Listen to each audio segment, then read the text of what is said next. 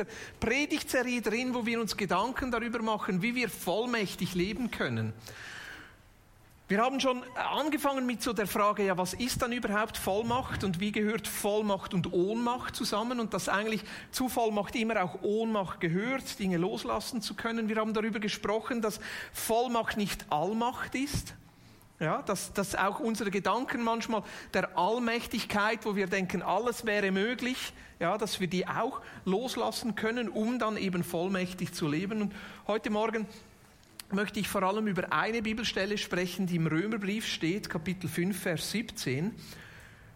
Und hier heißt es, wenn also durch die Schuld des einen Menschen der Tod durch diesen einen Menschen die Herrschaft erlangte, um wie viel mehr werden dann die im Leben herrschen, die den überfließenden Reichtum der unverdienten Gnade und das Geschenk der Gerechtigkeit empfangen haben. Und das können sie durch diesen einen Menschen, nämlich den Messias Jesus. Wenn also durch die Schuld des einen Menschen der Tod durch diesen einen Menschen die Herrschaft erlangte, um wie viel mehr werden dann die im Leben herrschen, die den überfließenden Reichtum der unverdienten Gnade und das Geschenk der Gerechtigkeit empfangen haben. Und das können sie, das können sie im Leben herrschen, durch diesen einen Menschen, nämlich den Messias Jesus. Wenn man diesen Vers so liest, stolpert man wahrscheinlich zuerst über diesen Mittelteil, im Leben herrschen. Ja, im Leben herrschen ist wahrscheinlich nicht gerade ein Ausdruck, den wir so umgangssprachlich verwenden. Wenn Christian und ich uns treffen, dann frage ich immer, du herrschst du im Leben? Ja, du und wie? Und wie herrschst du im Moment im Leben? Ist für uns ja klar, dass wir uns immer auch so begrüßen. Und wie sieht die Herrschaft in deinem Leben aus? Also was bedeutet dieses in Herrschaft leben? Ist eigentlich nicht ganz ein wertfreies Wort. Also wenn wir über Herrschaft sprechen, ist, kommt da irgendwie Macht mit hinein und Gewalt. Und man denkt da vielleicht an die Frage so, seinen eigenen Willen gegen jemanden anderen durchsetzen. Ich habe mir dann erlaubt, mal kurz im Griechischen nachzulesen. Dort spricht es eigentlich vom Wortstamm von Basileia, also das gleiche Wort Basileia Toteu, Reich Gottes, das da verwendet wird. Also es meint wirklich so ein, nicht so ein bisschen was, sondern ganz, ein ganz aktives Gestalten des eigenen Lebens. Eigentlich diese, dieses Wort bedeutet im Leben herrschen, selber die Verantwortung für das Leben zu übernehmen und nicht von anderen beeinflusst zu sein, sondern selber sein Leben gestalten zu können. Und ich bin noch froh, dass dieser Zusatz hier steht, im Leben im Leben. Also was Paulus hier im Römerbrief meint, ist nicht erst irgendwann dann mal, wenn wir in den Himmel kommen, weil es nicht heißt, ihr werdet irgendwann dann mal mit Christus herrschen, sondern eigentlich jetzt schon im Leben herrschen. Also ein Leben führen, das eigenverantwortlich Gestalt annimmt und auch zum Segen von anderen beiträgt. Oder man könnte auch sagen, dieses Konzept, das Paulus hier vorstellt von Vollmacht, ist Freiraum zu haben und nicht gebunden zu sein, sein Leben so zu gestalten, dass es zum Segen für andere Menschen wird. Ich finde das ein schönes Bild für Vollmacht. Selber gestalten können, selber Entscheidungen treffen zu können in der Offenbarung wird dieses Wort dann wieder aufgenommen und dort natürlich gedeutet, mit Christus zusammen regieren. Aber Paulus meint hier jetzt schon in diesem Leben regieren. Also Paulus zeichnet hier ein Bild von ein Leben führen, das aktiv gestaltet wird. Ein Leben führen, das nicht bestimmt wird, von anderen regiert wird, sondern agiert. Ein Leben in Vollmacht führen. Und wen betrifft das? Menschen, die gelernt haben zu empfangen. Vielleicht können wir die Bibelstelle noch einmal einblenden. Hier heißt es, wenn also durch die Schuld des einen Menschen der Tod durch diesen einen Menschen die Herrschaft erlangte, um wie viel mehr werden dann die im Leben herrschen, die den Überfluss des Reichtums, der unverdienten Gnade und das Geschenk der Gerechtigkeit empfangen haben? Ich finde das total unlogisch. Total widersprüchlich. Total nicht das, was mein Bauch mir sagen würde, wie man im Leben herrscht. Und je mehr ich diesen Vers lese, umso mehr stolpere ich über diesen Gegensatz, weil eigentlich so im Leben herrschen, das Leben zu gestalten, das Leben im Griff zu haben, Freiraum zu haben und etwas machen zu können im Leben, das hängt auch davon ab, dass ich gesund bin. Das hängt auch davon ab, dass ich stark bin. Das hängt auch davon ab, dass ich Geld habe. Das hängt auch davon ab, dass ich gut ausgebildet bin. Das hängt auch davon ab, dass ich einen guten Job habe. Das hängt auch davon ab, dass ich Glück habe im Leben. Das hängt auch davon ab, dass ich mich anstrenge und so richtig viel arbeite. So dass ich tüchtig bin im Leben. Eigentlich alles schöne und gute Eigenschaften. Nicht so ein Problem, finde ich. Möchte ich alles. Gesund, schön, reich, ein Tesla fahren, möchte ich alles. Sorry, Urs. das möchte ich, aber davon spricht es hier nicht. Sondern es heißt, die werden ihr Leben aktiv gestalten, die empfangen. Die gelernt haben, sich beschenken zu lassen. Die gelernt haben, mit Jesus zu leben. Die gelernt haben, in dem zu leben, was andere oder vor allem, was Gott ihnen anvertraut. Die gelernt haben, sich von Jesus abhängig zu machen.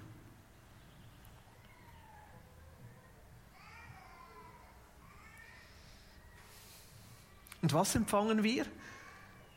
Es spricht hier von zwei Dingen, die wir empfangen dürfen. Das eine ist das Geschenk der Gerechtigkeit. Wovon spricht Gerechtigkeit? Gerechtigkeit spricht davon, dass es in Ordnung ist. Gerechtigkeit spricht davon, dass ich genüge. Gerechtigkeit in der Bibel ist eigentlich nicht so ein Zustandsbericht wie von einem Thermometer, so unter Null oder über Null, oder so wie in der Schule unter vier oder über vier. Ja, ich unterrichte am TDS. Hat einer meiner Studierenden letztens gesagt, weißt du, vier gewinnt. Er sagt, was vier gewinnt? Ja, weißt du, vier gewinnt. Ah, ich verstehe es nicht. Er sagt, aber du hast doch auch Teenager, sagen die das nie. Vier gewinnt. Sag, was meinst du mit vier gewinnt? Ja, eine vier gewinnt. Eine vier ist genug. Weil wenn du mehr gemacht hast, bist du doof, dann hast du zu viel gemacht. Und wenn du zu wenig gemacht hast und unter vier bist, dann hast du verloren, ist ungenügend. Vier gewinnt. Ja. Dachte ich, hä? Aber Gerechtigkeit meint nicht das.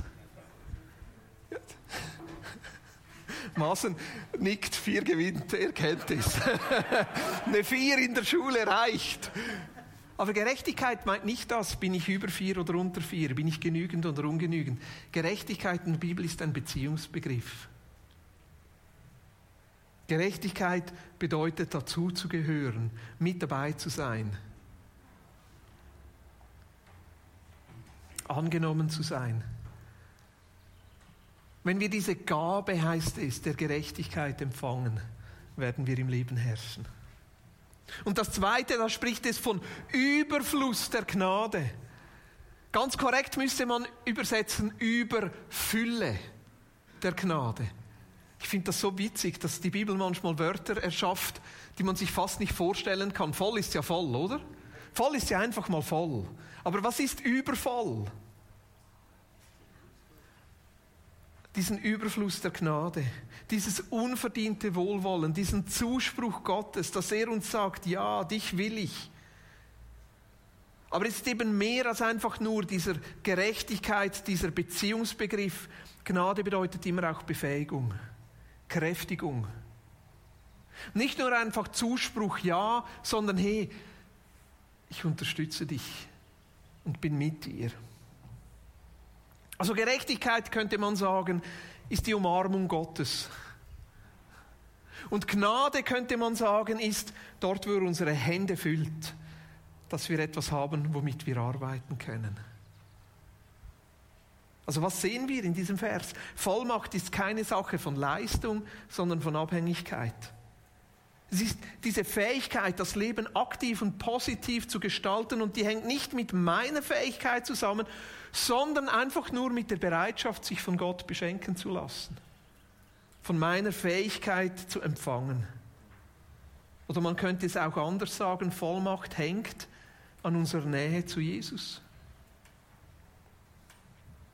Es gibt einen Textabschnitt im Matthäusevangelium, wo ich sagen würde, der drückt genau das Gegenteil von dem aus, was Paulus im Römerbrief darstellt. ist Matthäus Kapitel 7, Verse 21 bis 23. Ich lese euch den kurz vor und dieser Textabschnitt ist eigentlich gedeutet auf die letzte Zeit, wo wir unser Leben vor Gott verantworten. Und Jesus sagt hier längst nicht alle, die mich mit feierlichen Worten anrufen und Herr, Herr sagen, werden Anteil haben an der neuen Wirklichkeit Gottes.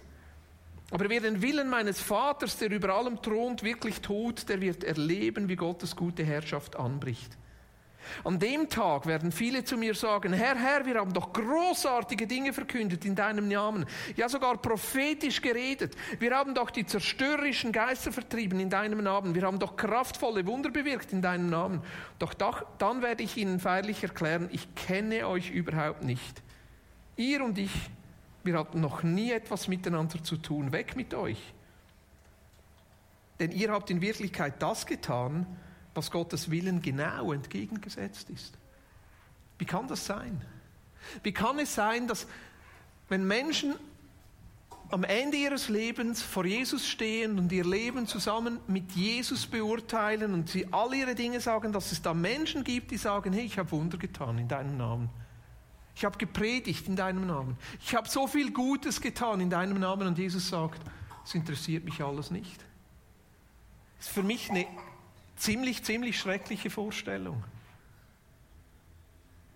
Es fordert mich heraus, erschüttert mich, sowas zu lesen, dass es da Menschen gibt, die krass vollmächtig gelebt haben.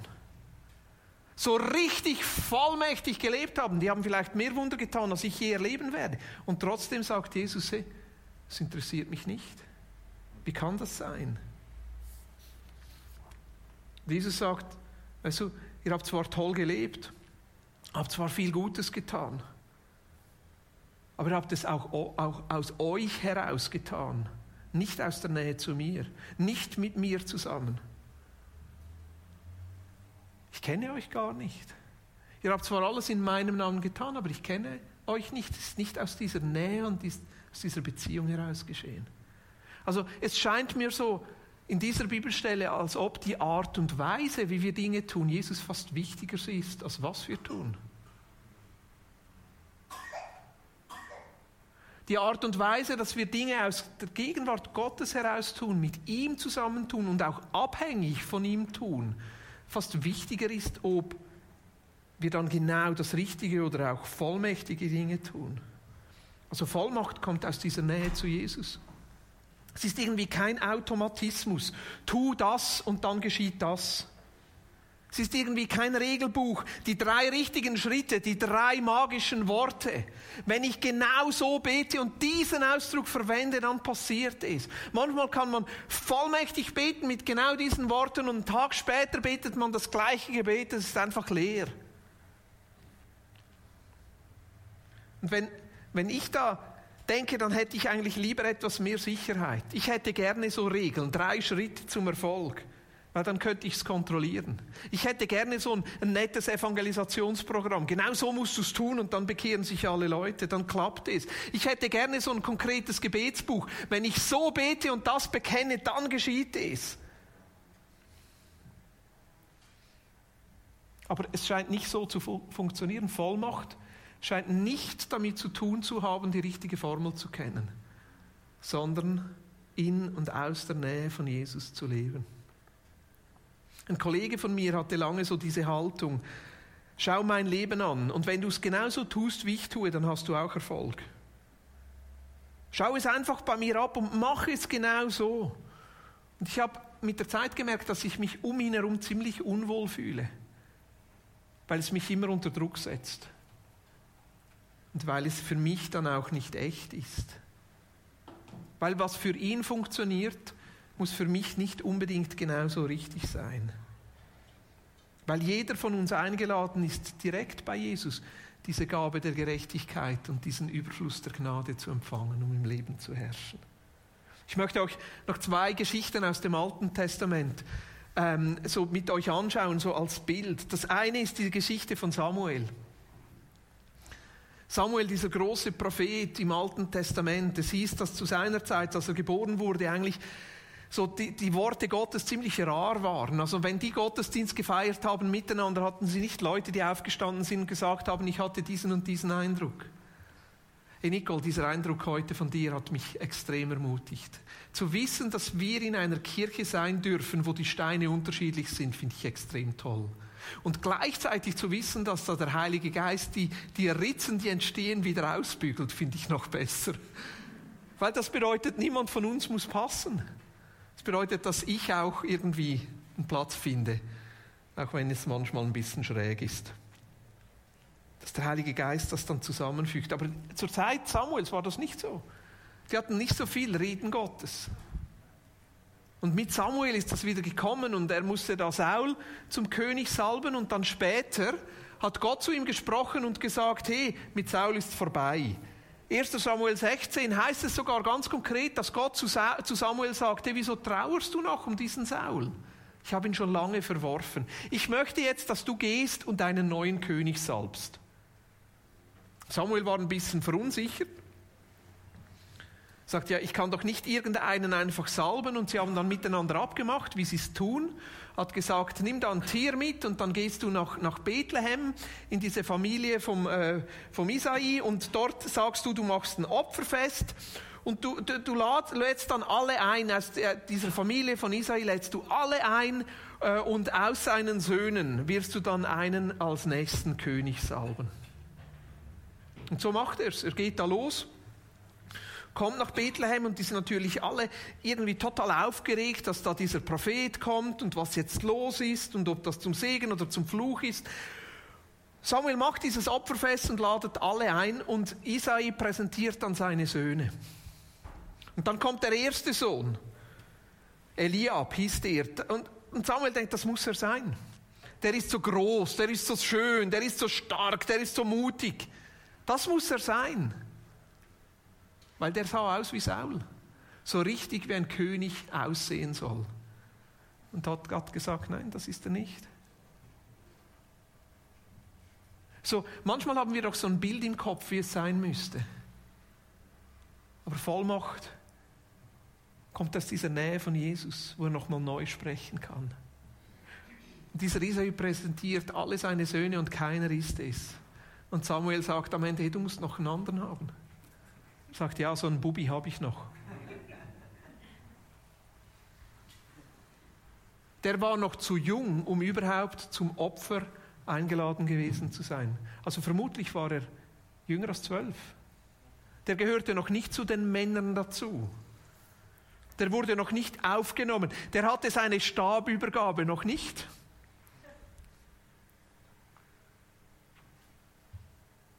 Und sie holen ihn.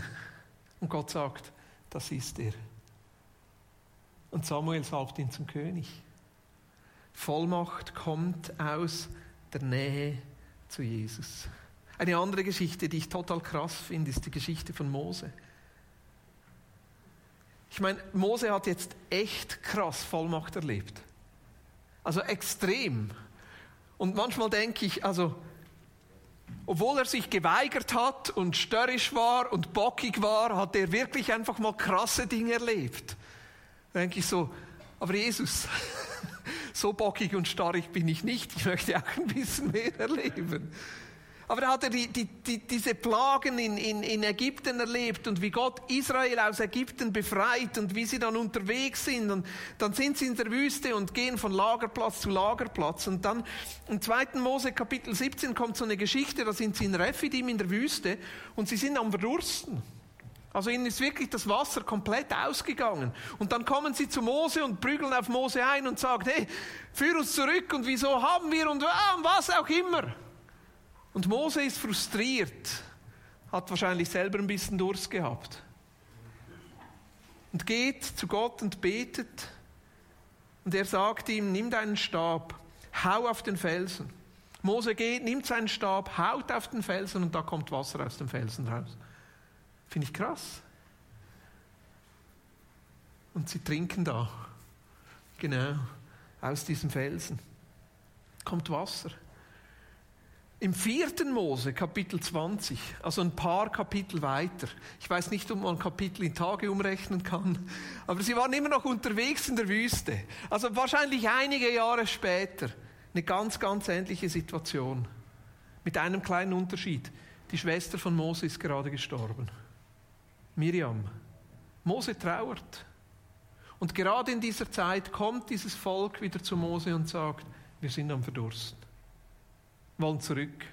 Wieso hast du uns überhaupt da herausgeführt? Und ich glaube, Mose hatte wirklich ein bisschen einen schwachen Moment.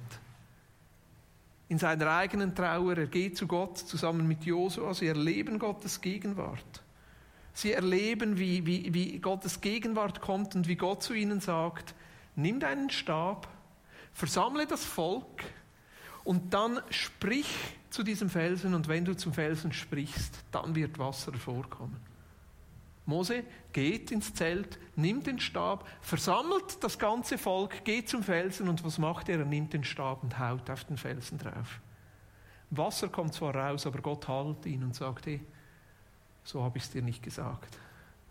Und weil du mir nicht gehorsam warst, wirst du nicht ins verheißene Land kommen finde das eine krasse Geschichte. Zwar Vollmacht erlebt, aber trotzdem die Nähe zu Jesus verloren. Das macht mich auch vorsichtig, immer wieder neu zu sagen, Vollmacht kommt aus der Gegenwart Gottes, aus seiner Nähe, aus der Fähigkeit, bei Jesus zu sein und von ihm zu empfangen, es nicht im Griff zu haben. Wie ist das für uns als Vineyard Manchmal denken wir doch, wir wissen, wie Kirche geht. Und dann denke ich wieder, nein, wissen es nicht. Denke ich, wir wissen es doch, wie es geht mit dem Gebet. Dann denke ich, nein, wir wissen es nicht. Und ich glaube auch für uns als Wiener Aarau, dass Gott uns neu einlädt, einfach in seine Gegenwart. Dass wir ihn suchen. Sagen, nein, wir wissen es nicht. Zeig uns neu, wie wir miteinander Kirche leben können. Zeig uns neu, wie wir in dieser Vollmacht leben können. Zeig uns neu, wie wir eine Kirche sein können, die dir, Jesus, nachfolgt und die Gottes Gegenwart trägt und die Gottes Gegenwart herausträgt zu den Menschen, die ihn bis jetzt noch nicht erlebt haben. Ich weiß, es ist ziemlich anstrengend. Oft ist es doch so, wenn mal etwas funktioniert hat, wollen wir beim Funktionierenden bleiben, weil es gibt uns Sicherheit, es gibt uns Routine. Aber es ist relativ einfach, Jesus darin dann zu verlieren. Weil wenn wir es im Griff haben, müssen wir uns nicht mehr auf ihn verlassen. Ich glaube, Jesus lädt uns ein, ganz neu in seine Gegenwart zu kommen und zu sagen, Jesus, wir wissen es nicht. Lass uns von dir abhängig sein. Lass uns neu einfach vor Jesus, vor dem Kreuz sein und sagen, hey, wir wollen neu von dir empfangen, weil wir wissen es nicht. Wir wissen nicht, was die nächsten Monate, was das nächste Jahr bringt. Wir wissen nicht, wie wir Kirche leben können in dieser ganz neuen Zeit. Und was es für uns bedeutet, hier in Aarau Kirche zu sein und vollmächtig zu leben. Römer 5, Vers 17. Wenn also durch die Schuld des einen Menschen der Tod durch diesen einen Menschen die Herrschaft erlangte, um wie viel mehr werden dann die im Leben herrschen, die den überfließenden Reichtum der unverdienten Gnade und das Geschenk der Gerechtigkeit empfangen haben. Und das können sie durch diesen einen Menschen, nämlich den Messias Jesus. Ich möchte, dass wir Zeit nehmen. Ah, wir sind super in der Zeit. So schön dass wir uns noch mal Zeit nehmen, um einfach in, in Gegenwart Gottes zu gehen. Einfach uns Zeit nehmen, vor ihm zu sein. Vielleicht möchtest du Jesus einfach Antwort geben, indem du die Lieder mitsingst und Jesus anbetest. Vielleicht merkst du aber auch, dass Jesus dich einlädt, ganz neu einfach zu sagen, ich bin hier, ich möchte empfangen. Das kannst du gerne an deinem Stuhl oder ihr zu Hause. Wir haben hier ja den Gnadenstuhl.